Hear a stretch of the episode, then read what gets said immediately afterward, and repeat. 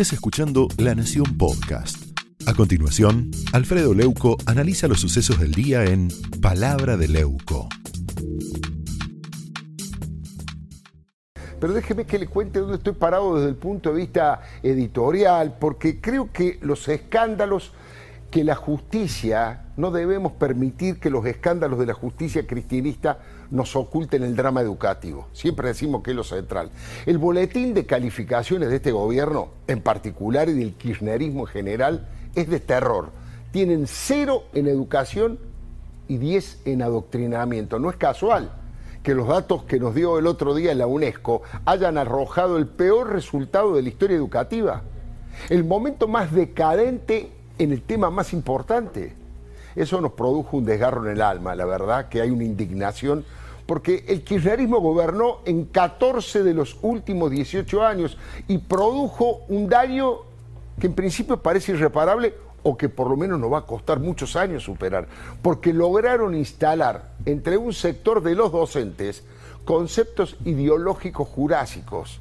Se llenaron la boca defendiendo la escuela pública y la destruyeron obligaron a los sectores más humildes a llevar a sus hijos a las escuelas parroquiales, donde se paga una cuota moderada para que no perdieran tantos días de clase.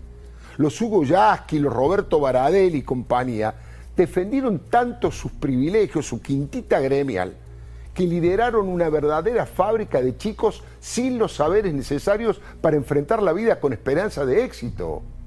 En lugar de mirar los mejores modelos como el de Finlandia, por ejemplo, utilizaron el espejo del atraso, del falso progresismo, en realidad del regresismo de los tiranos que gobiernan Cuba y Venezuela. Con el fracaso de ese verso estalinista de que el único crecimiento que vale es el crecimiento colectivo, estalinismo puro, pulverizaron el principal valor que hizo grande este país, de la mano de nuestros padres, de nuestros abuelos inmigrantes, Hablo de la apuesta al mérito, al esfuerzo, que busca la excelencia y a que nada es fácil en la vida y que por eso debemos sacrificarnos. Estos personajes culpables de la caída pique de la escuela pública, que fue un orgullo nacional, apostaron a convencer a los alumnos que todo viene de arriba, que el Estado te da todo lo que vos necesitas, que de nada vale tu iniciativa, tu voluntad, tus horas de sentarte a estudiar y a pelarte las pestañas. No hay que estigmatizar a los chicos con aplausos, dicen. En eso creen. Ahora, si no hay castigo, no hay premio. La educación debe ser igualitaria, por supuesto, pero debe igualar hacia arriba y no hacia abajo. Transformaron a las escuelas y en muchos casos a las universidades en unidades básicas al servicio de este proyecto autocrático nacional populista. Tuvimos una educación pública que fue un ejemplo para el mundo fue el principal motor de la movilidad social ascendente. Esa idea es progresista de verdad. Dice que debemos fomentar que nuestros hijos sean mejores que nosotros y que nuestros padres. El cachetazo que nos dio el estudio que hizo la UNESCO muestra que en matemáticas, en lengua, en ciencias sociales, estamos en la lona, debajo de muchos países que en su momento miraban a la Argentina como un verdadero faro sarmientino. Y como si esto fuera poco, en lugar de buscar soluciones, el gobierno de los Fernández encontró culpables. Una vocera floja de papeles acusó al gobierno de Macri de todos los males. Insisto con este tema, Macri gobernó cuatro años y los kirchneristas 14 de los últimos 18. Además fue este gobierno el que acusó a Rodríguez Larreta poco menos de, que de asesino por querer mantener las aulas abiertas cuando había aflojado lo peor de la pandemia. Sobre todo Axel Kisilov. Los sindicalistas de la ignorancia militaron el cierre de las escuelas, pusieron todo tipo de trabas para volver a las clases presenciales. La inmensa mayoría de los maestros y profesores, por supuesto, siguen firmes en su heroica tarea al servicio de la educación. Pero los docentes, los gremialistas que están al servicio de Cristina, se convirtieron en agitadores de huelgas permanentes, en capangas de movilizaciones de bombos y consignas. Eso era y es, ¿se acuerda de Laura Radetich? ¿Se acuerda de esa militante desaforada que frente al aula del colegio en La Matanza bajaba línea cristinista en una forma grosera y mentirosa? Un poquito para recordarlo porque esto no hay que olvidarse. ¿Qué esto es gratis? ¿Que porque tiene ojitos celeste no va a robar? ¡Te robó! ¡Va a pagar con con el sueldo de tu papá una escuela privada como esta. Anda, dale. Anda. ¿Sabes cuánto cuesta la cuota en una escuela técnica? 10 lucas de, 10 lucas para arriba. 10 lucas para arriba. ¿Tiene tu papá 10 lucas para arriba para, para pagar? Eso perdió. Perdió porque atacó el pueblo. Bueno, le vuelvo a recordar algo que define casi todo el drama educativo, ¿no? Que el estudio de la UNESCO nos tiró por la cabeza.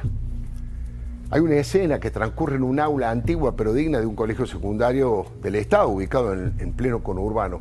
Uno de los alumnos de ese segundo año hace una pregunta en medio de la clase sobre los procesos migratorios.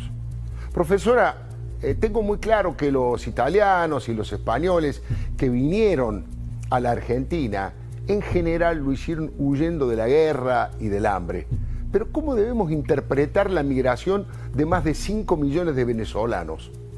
La docente estrujó una tiza en su mano, se mostró desencajada y dijo, esos son inventos de los medios hegemónicos.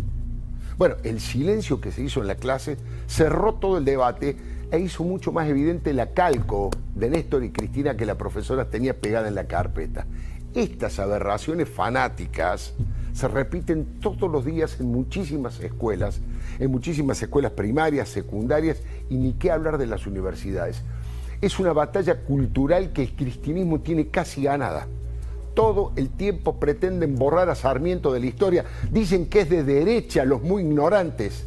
Adoctrinar es someter a los alumnos, es abusar del poder que tiene un docente que puede aplazar al chico. Adoctrinar es decirle a un joven qué es lo que tiene que pensar y no enseñarle a pensar con autonomía. Adoctrinar es ponerle uniforme negro y musoliniano a la libertad y a la enseñanza pública. Tienen un cepo setentista y reaccionario en sus neuronas.